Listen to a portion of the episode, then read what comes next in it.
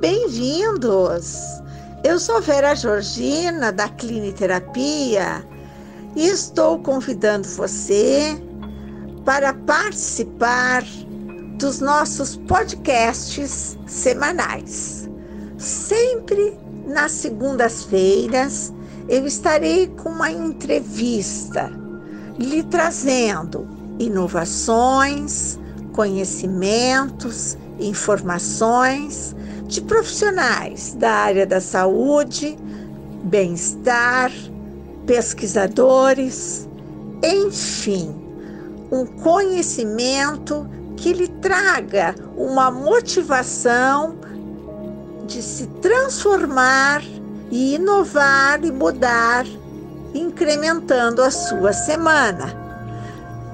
Vou concluir com uma meditação que você pode fazer durante a semana, buscando este processo transformação de uma meditação analítica, de uma meditação que lhe traga o seu desenvolvimento e excelência humana.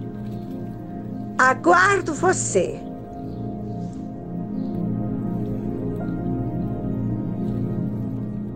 Estamos iniciando com os podcasts semanais e abrindo hoje com a presença de Rogério Hipólito, pesquisador na área de ciências humanas e espiritualidade. Me sinto muito honrada com o meu primeiro entrevistado, Rogério, com um tema tão encantador para o momento atual. Bom dia, Rogério. Bom dia, Vera. É uma alegria podermos estar participando desse podcast. Ok. São muitas interrogações, questionamentos, principalmente pelo momento em que o mundo se encontra. Com a pandemia, com esses anos todos de reclusão, de calamidades, de sofrimentos. Como você sente? Qual a sua visão atual? A situação da Terra, como você percebe isso e o que, que você pode nos elucidar. Certo, a gente poderia olhar, a gente sempre gosta de olhar sobre um ângulo maior. Quando a gente está embaixo de uma montanha, a montanha fica muito alta. Quando a gente sobe, às vezes ela quase que desaparece, porque nós estamos numa visão maior. Então a gente gostaria de olhar mais ou menos assim: o que, que a ciência tem observado da nossa caminhada? Ainda se está estudando isso, mas nós teríamos vindo lá de um, de um Big Bang, de uma explosão, há 13 bilhões e 800 milhões de anos atrás. Nós não temos ideia do que significam esses dados. Eu estava esse tempo num, num congresso de física na PUC e um físico colocou isso. Imagina que a gente estivesse mexendo num computador e viesse alguém de outro planeta e dissesse: o que, que é isso? A gente ia dizer, ah, isso é um notebook. Ele ia insistir, não, isso aí, a gente vai dizer assim, ah, isso aí é o Windows. Aí ele ia dizer assim, eu posso ver o Windows? Ele diz, pode, tá aqui. Não, não, eu quero ver o Windows. Ele diz, ah, o Windows está dentro do notebook. Ele vai dizer assim, eu posso levar para olhar o Windows? Diz, pode. Ah, aí ele leva, desmonta o notebook, volta e diz, olha, aqui dentro não tem nenhum Windows só tem componente eletrônico que acende e apaga, acende e apaga, que é o computador, 0, 1. Um. Acesa é, é 1, um, desligado é 0. 0, 1, um, não tem Windows aqui. A gente vai dizer assim, ah, então deve estar no DVD. Dá o DVD para ele, ele vai, olha e diz, não, isso aqui é uma latinha, uma plaquinha de, de plástico com uns furinhos e pintar de alumínio atrás. O Windows não está aqui. Veja, isso é física pura. Aonde está o Windows? O Windows existe exclusivamente na mente de quem fez e na mente de quem usa. É virtual, por isso que a gente ouve falar assim, ah, joguinho virtual. Né? Ou seja, alguém mandou aqueles circuitos acender e apagar, então é uma informação, alguém deu aquela informação e a gente recebe essa informação. Se a gente está vendo no computador um pontinho azul, alguém mandou ali um LEDzinho mandar um comprimento de onda que a gente enxerga azul. Então, todo o processo de um computador é informação e ele extrapola. Eles agora a, os físicos compreendem a natureza, o universo é informação. Para que exista uma árvore, tem que ter alguma informação que faça com que ela se transforme num abacateiro, não se transforme numa moeiro, não se transforme numa figueira e isso começa lá no nosso berçário, onde nós somos gigantescas estrelas, bolas de hidrogênio, aprendendo a girar um elétron em torno de um próton. Aí nós temos uma protoconsciência. Depois nós aprendemos, aí nós somos um hidrogênio. Depois nós giramos dois elétrons em torno de dois prótons, nós somos um hélio. E assim nós vamos crescendo, crescendo, começando a criar estruturas, começando a criar o planeta começando a surgir a vida até chegar à nossa consciência agora que construímos esse corpo espetacular com nós temos trilhões de células, 216 células especializadas. Só no cérebro, 100 bilhões de neurônios complexíssimos. E não temos a menor ideia de como que nós construímos isso. Então, a Terra está num momento belíssimo, riquíssimo de crescimento, de desenvolvimento. E nós agora estamos aprendendo a, ligar, a lidar com isso. Eu brinco assim: nós estamos andando de carrocinha, reclamando, e nós temos uma Ferrari na cabeça que tem todos os potenciais de nos fazermos felizes, com disposição, com alegria. Então, esse é o momento, nós estamos começando a nos descobrir. A humanidade está começando a, deixando de ser animal, aquele animal bruto, para construir realmente uma humanidade, uma civilização. Acho um momento muito rico que nós estamos passando. Muito bom, muito bom essa tua colocação. Adorei essa da Ferrari, né? Eu que sou, trabalho na área da neurociência, adorei essa tua colocação, né? Que realmente nós temos um potencial incrível de talentos, de capacidades e infelizmente as pessoas passam pela vida muitas vezes sem descobrir esse seu potencial, sem aflorá-los, né? Então eu acho que realmente tu tem razão, é um momento em que a mente, as capacidades humanas ah, estão sendo requisitadas com urgência pelos desafios terrenos, né? Inclusive na área de sobrevivência do planeta. E é isso que eu quero te perguntar no, agora. O que pensar sobre essa visão apocalíptica, aquecimento global, desavenças das superpotências, epidemias? Certo. Esse processo de, de evolução da Terra ele sempre teve os processos naturais, que são nós temos dias lindos, dias de tempestades, dias de renovação. Houve um movimento das placas da Terra, nós estávamos grudados na África, nos separamos. Então, existem os movimentos naturais. O homem ainda está muito distante de mobilizar esses movimentos. A nosso apocalipse, se fosse existir, seria menor assim. Mas a verdade é que essa visão de apocalipse ela é muito antiga. Né? Lá, desde os primórdios, já se falava assim: ah, vai acabar o mundo. Por exemplo, as inundações da Bíblia se supõe que sejam grandes enchentes que houveram na área dos Sumérios, ali do rio Tigres, Eufrates. Mas como inundou aquela região, para eles era o mundo. O mundo ficou submerso, né? Houve um dilúvio. E nós trazemos essa, essa incompreensão, assim, assim como nós achávamos assim, que o raio era Deus, e hoje a gente sabe o que é raio, Deus está muito acima disso, né? Nós trazemos essas visões mais, uh, digamos assim, limitadas. E Apocalipse é uma delas. A gente brincava outra vez que no ano mil as pessoas já achavam que o mundo ia acabar, porque era mil, ano mil ia acabar. Quando teve o cometa de Halley, no planeta inteiro, milhares de pessoas se mataram para não morrer, porque o cometa Halley ia bater na Terra. E o cometa passou, não bateu e a vida continuou. Na nossa juventude, nós passamos aquele período ali da infância e juventude, da Guerra Fria, que ia ter a guerra nuclear. Então, se dizia que o mundo ia acabar com a guerra nuclear. E a gente gostava de estudar Nostradamus e tal, e ali dizia as previsões de Nostradamus que até 1984 ia ter o fim do mundo. Passou 84, passou tudo, depois passou para 90 e poucos, depois o bug do milênio, que não foi bug nenhum, depois 2012 ia acabar, não acabou coisa nenhuma, 2019, e nós seguimos cada vez florescendo mais, despertando mais.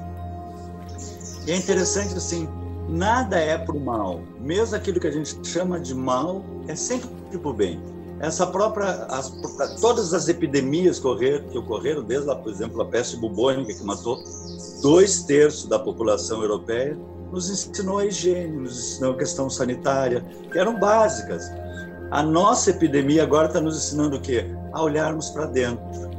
Esse fica em casa, esse sai de tudo, essa busca externa, que não leva a nada, nos, fez, nos fechar, valorizar a família, valorizar a convivência. Então é sempre uma construção belíssima que está ocorrendo nessas sacudidelas que nós temos, longe de ser um apocalipse, mas sim uma renovação. Bom, é muito importante essa colocação que, que você está, está trazendo para nós, de nós valorizarmos valorizarmos todo esse processo evolutivo, que ele é um processo natural evolutivo. Exatamente. Né? Não existe retrocesso, não tem retrocesso. Exatamente. Né? E você realmente acredita em que melhoramentos a Terra está se destacando mais?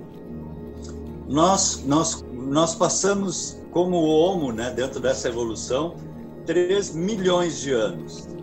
Nós ficamos depois como Homo erectus, que primeiro nós éramos Australopithecus, depois como Homo erectus, um milhão. A gente pensa assim, dois mil anos lá de Jesus, muito tempo, um milhão quebrando pedrinha para fazer pedra lascada, caçando e coletando. Total inconsciência, assim.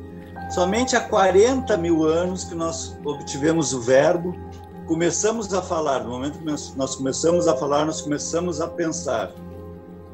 E aí conseguimos andar em grupos maiores, nós andávamos em grupos no máximo 20, 30 e não nos entendíamos, que não falávamos, gruníamos. Então começamos a criar as pequenas aldeias, as civilizações, mas o que, que acontece?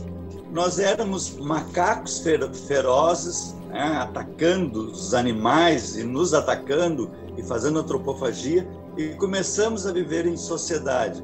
Que sociedades? Violentas então nós éramos terríveis, se nós for olhar assim, Uno, Gengis Khan e aqueles, todos aqueles processos, mesmo assim, aquilo que nós chamamos de civilizações, a Grécia, que linda. A Grécia foi dona de toda o em volta do Mediterrâneo em guerras atrozes, com exploração atroz. A Roma, aquele império lindo, que a gente chama de lindo, era uma exploração terrível. Eles invadiam tudo roubavam tudo e depois ainda tinha o imposto por cabeça. Ou seja, tu era obrigado a pagar imposto por cabeça para César, que estava lá só gozando daqueles processos. Eles realmente exploravam o mundo todo.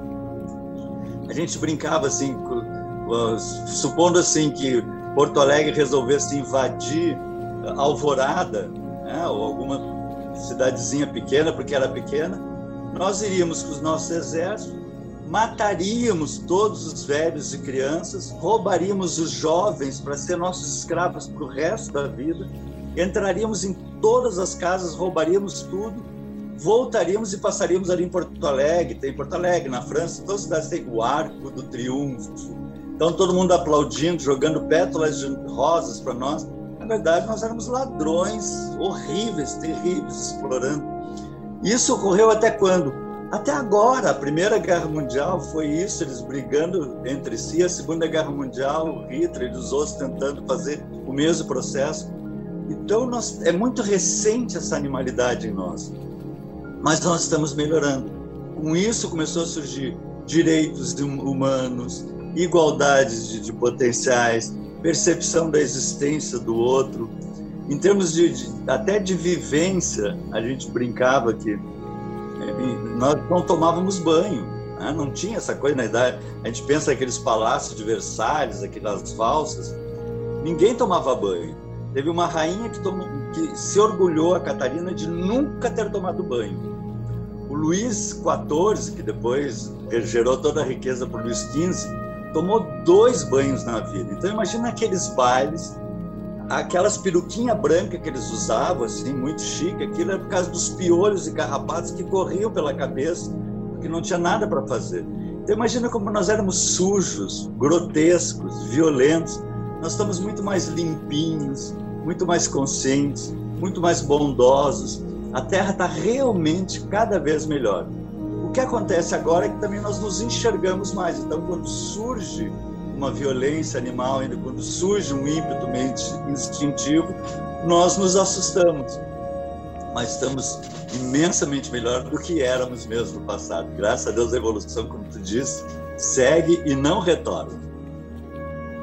Qual a importância, Rogério Hipólito, da espiritualidade para a humanidade? neste processo de evolução humana. Isso é um outro aspecto muito interessante. A espiritualidade é realmente mais um degrau na evolução, porque nós éramos nós, nós éramos conduzidos pela religião. E a religião era conduzida por sacerdócios. Lá, por exemplo, quem a, a Suméria, nossa primeira civilização, quem mandava eram os reis e os sacerdotes. Eles é que dominavam.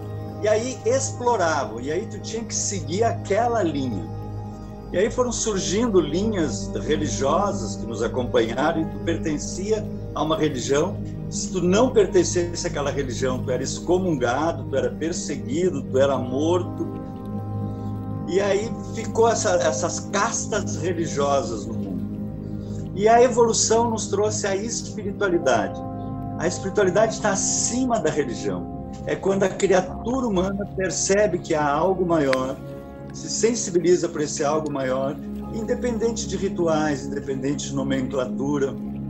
Como a gente brincava, eu posso ser católico, apostólico, romano, ir à missa, comungar e de vez em quando tomar um passe, de vez em quando fazer uma meditação budista, porque é uma relação muito mais ampla, porque todas levam a Deus e a espiritualidade faz assim esse canal de levar a uma consciência maior. Na verdade, é um significado da existência, que é esse desabroçar lá da protoconsciência, que agora é uma consciência ainda animal e vai caminhar para uma consciência angelical. Então, é um trabalho lindo essa espiritualidade nas nossas vidas. Você citou a meditação. Eu gostaria que talvez você colocasse para os nossos ouvintes do podcast os benefícios, os exemplos de benefícios da meditação e da oração neste processo espiritual, neste processo de saúde e bem-estar. Perfeito. Uh, pra, teve um período em que a Igreja Católica tinha um e, com razão tinha que ter uma necessidade de domínio sobre as leis espirituais, senão na nossa animalidade nós teríamos destruído o evangelho, provavelmente mudado tudo. Então, eles eram os vigilantes do evangelho. E claro, às vezes não tinha muita compreensão, então não se podia entrar nessa área, somente. E aí Descartes conseguiu fazer assim: olha, o que é da ciência é da ciência, e o que é da espiritualidade ou da religião é da religião, e nós não podemos mexer e fez um acordo, digamos assim, de cavalheiros entre a igreja e a ciência. Só que com isso a ciência se separou da, da religião, a religião se separou da ciência e ficou uma coisa estranha assim. Então um cientista, vamos botar assim entre aspas, que olhasse uma pessoa rezando, entrasse no quarto, uma pessoa estava olhando para o teto e ele disse: "Escuta, tu está falando com o teto, porque aqui só tem um teto, né? não tem nada ali, tu está e então essa era a visão bem materialista da ciência. Só que começaram a ver efeitos nessas pessoas que rezavam. As pessoas que oravam eram diferentes das pessoas que não oravam. E a ciência começou a resolver estudar isso. Primeiro entrou com a ideia de estudar que é algo da cabeça, subjetivo, como se diz. Objeto é quando eu pego um objeto, subjetivo é quando é uma coisa criada na cabeça. Eles devem criar na cabeça que estão bem. Mas daí continuaram estudando e começaram a perceber que não, eles não só criavam que estavam bem, mas eles realmente ficavam bem. E começaram então a levar para os laboratórios as pessoas que oravam, começaram a trabalhar com monges beneditinos, com as monjas carmelitas, com os monges budistas, em trabalhos fantásticos em Harvard, em Escosa, em Oxford. E aí descobriram coisas assim, por exemplo, a pessoa que medita ela faz todo um exercício de respiração e ora depois, ela aumenta a capacidade cardiorrespiratória, ou seja, ela tem mais um coração melhor e uma respiração melhor. Ela aumenta o hand grip, que é a, a força muscular em todo o organismo. Todos os músculos se ativam. Vejam só, meditando, a pessoa está parada, mas ela está, como tu colocasse, né? ela está utilizando a mente em todos os seus potenciais não está andando de carrocinha, está usando a Ferrari. E aí todo o corpo fica com uma apreensão manual e com força maior. Ela aumenta a velocidade de propagação do impulso nervoso. Nosso impulso nervoso normalmente é de 58 metros por segundo, chega aí a 66 metros por segundo. Ou seja, nós ficamos ninja, nós temos mais atenção, mais foco, mais flexibilidade de, de pensamento, de ação. Diminui os radicais livres, né? que quando a gente, eu brinco assim, tem gente que uh, faz as alimentações olhando a televisão, e aí fica, que horror, não sei o quê, né? aquela coisa assim. E aí não digere, não metaboliza direito aquilo, fica pedaços de comida não digeridas dentro de nós, que são íons chamados radicais livres, que fazem um mal danado. Aí por isso que a gente tem que comer lá as beterrabas, cenouras, suco de laranja, que são combate radicais livres. Mas a meditação e a oração fazem esse trabalho, é fantástico isso. Né? Atuam fisicamente no nosso corpo, diminuindo uh, os processos inflamatórios e aumentando a situação, a nossa saúde. Ela diminui a noradrenalina de enfrentamento, que é o que? O estresse, sabe aquela coisa que a nossa amígdala dá, a gente, eu apaguei o fogão, apaguei. Eu paguei aquela conta, apaguei. A gente está sempre com aquela tensão assim, eu fiz aquilo, ah, fiz. A pessoa que medita é mais serena mais harmônica, ela consegue ter um enfrentamento na vida mais em paz. Eles fizeram um experimento com um monge, que esse me chamou muita atenção, e o Paul Ekman, que também é um estudioso das emoções, estava presente nesse, nesse experimento. E eles botaram os, os aparelhos com capacete de eletrodos para ficar analisando ele e disseram: oh, Nós vamos fazer uma experiência de susto. Tu entra em meditação, nós vamos fazer. E ele entrou em transe meditativo e oração, que tem a, a meditação da devoção né, também, que se chama meditação da compaixão, que é a nossa oração, né? E ele entrou na meditação de compaixão, que é a mais profunda, amor por toda a humanidade. E eles deram um tiro do lado do ouvido dele, realmente um tiro. Qualquer um de nós desencarnava na hora ali, né? tinha um troço assim. Ele não movimentou um músculo facial. O eletroencefalograma dele continuou completamente harmônico, não houve um sobressalto. Os, os pesquisadores ficaram impressionados com aquilo. Quando terminou o experimento, perguntaram para ele: Mas tu não ouviu o tiro? Ele disse: Não, eu ouvi. Aí eu disse assim: Deve ser o experimento deles. E continuei meditando. Olha que espetáculo isso. Olha se nós pudéssemos ter isso na nossa vida. Não, eu ouvi que ele me ofendeu, mas eu vou continuar em paz. Eu ouvi que ele buzinou no trânsito, mas eu vou continuar em paz. Eu ouvi que teve aquela notícia ruim, mas eu vou continuar em paz. Porque só em paz eu vou ter lucidez para seguir a minha vida e construir algo de bom. Então, são incríveis os, os, os experimentos nessa área que nos levam a uma compreensão de que o universo é em paz. As nuvens seguem sempre tranquilas, os pássaros cantam, as flores brotam, e nós pertencemos a esse universo e devemos crescer em paz. Ótimo, maravilhoso essa sua colocação. E agora, para finalizar o nosso podcast, para finalizar essa rica entrevista com Rogério Hipólito, eu pergunto: quais os passos que podemos dar para participarmos positivamente deste momento de evolução da humanidade? Certo, eu acho que então, assim como nós, pegando aquele exemplo que a gente está batendo em cima, né?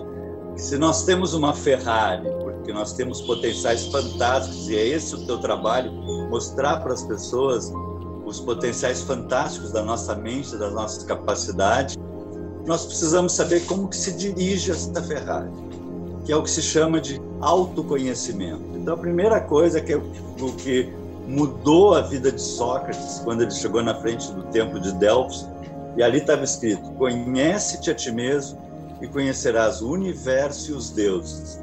O universo é o cosmos, os deuses a nossa caminhada de evolução. Então esse é um dos primeiros processos, né? O Instituto Cliniterapia, eu acho que é um que trabalha em torno desse objetivo, né? De se des descobrir, desvendar e utilizar os seus potenciais. Eu gosto muito do Agostinho de Pona, que depois ficou conhecido como Santo Agostinho.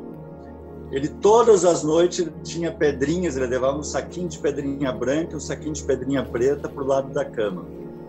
E aí, antes de dormir, ele dizia assim: Por que, que aquela hora eu fiquei irritado? Ah, eu estava vaidoso. Então ele botava do lado da cabeceira uma pedrinha preta. Aí aquela hora eu fiquei nervoso, botava uma pedrinha. Ah, aquela hora eu fui, eu tive paciência com o fulano, botava uma pedrinha. E ele ia analisando a quantidade de pedrinhas pretas e pedrinhas brancas no seu dia. Na verdade, ele estava fazendo um autoconhecimento fantástico. Porque esse é o trabalho mais espetacular que nós podemos fazer. Por que, que eu perdi o controle? Por que, que eu fiquei uh, desarmônico. Ah, porque eu estava tão alegre que caí na euforia e a euforia desequilibra. Eu tenho que ter felicidade em paz. E a gente começa a descobrir essa maneira de dirigir harmonicamente a nossa vida e começamos a construir uma caminhada de, de, digamos assim, de controles das nossas emoções e, consequentemente, de serenidade, que é o que nós buscamos. Né? O, quem trabalha atualmente bastante isso é a psicologia positiva. É certo que eu tenho problemas, que eu vou ter dificuldades, mas para que, que eu vou me deter neles? Para que, que eu, como tu me colocaste para mim uma vez, para que, que eu vou ficar trabalhando a coisa ruim se tem tantas coisas boas para nós trabalharmos? Né? E isso é uma verdade maravilhosa. A gente tem que ter essa, essa consciência de sempre pensar no que é bom, no que é... E outro aspecto que é fundamental, é interessante nesse processo, é primeiro se descobrir e começar a trabalhar suas emoções. E depois descobrir que a Terra, a vida, o universo é um processo de sustentação. O Sol sustenta a Terra, a Terra sustenta, sustenta as plantas, a, a planta sustenta o fruto, ou seja, o doar-se. Nós estamos aqui para crescer e fazer crescer, que é a chamada dentro da ciência neurofisiologia do altruísmo. Se descobriu que cada vez que nós resolvemos ajudar alguém, nós enchemos o nosso cérebro de dopamina, ou seja, de felicidade. Então, nos doarmos, não, não longe de ser só dinheiro, doar um sorriso, doar uma palavra amiga no supermercado, doar uma paciência, doar um carinho, nos doarmos, crescermos e fazer crescer em de nós. Essa eu acho que é a caminhada mais harmônica do nosso desabrochar. Muito obrigado, Rogério Hipólito. Foi um prazer muito grande a gente dar uma sacudida em nós mesmos e verificarmos com gratidão aos nossos antepassados, a todos aqueles que plantaram uma sementinha evolutiva que hoje estamos colhendo as flores. E que possamos ter essa conscienciologia de buscar o autoconhecimento, porque através dele é que nós não vamos mais competir com ninguém, mas com nós mesmos, com as nossas imperfeições, com as nossas dificuldades, buscando sempre a cada dia a nossa melhor versão.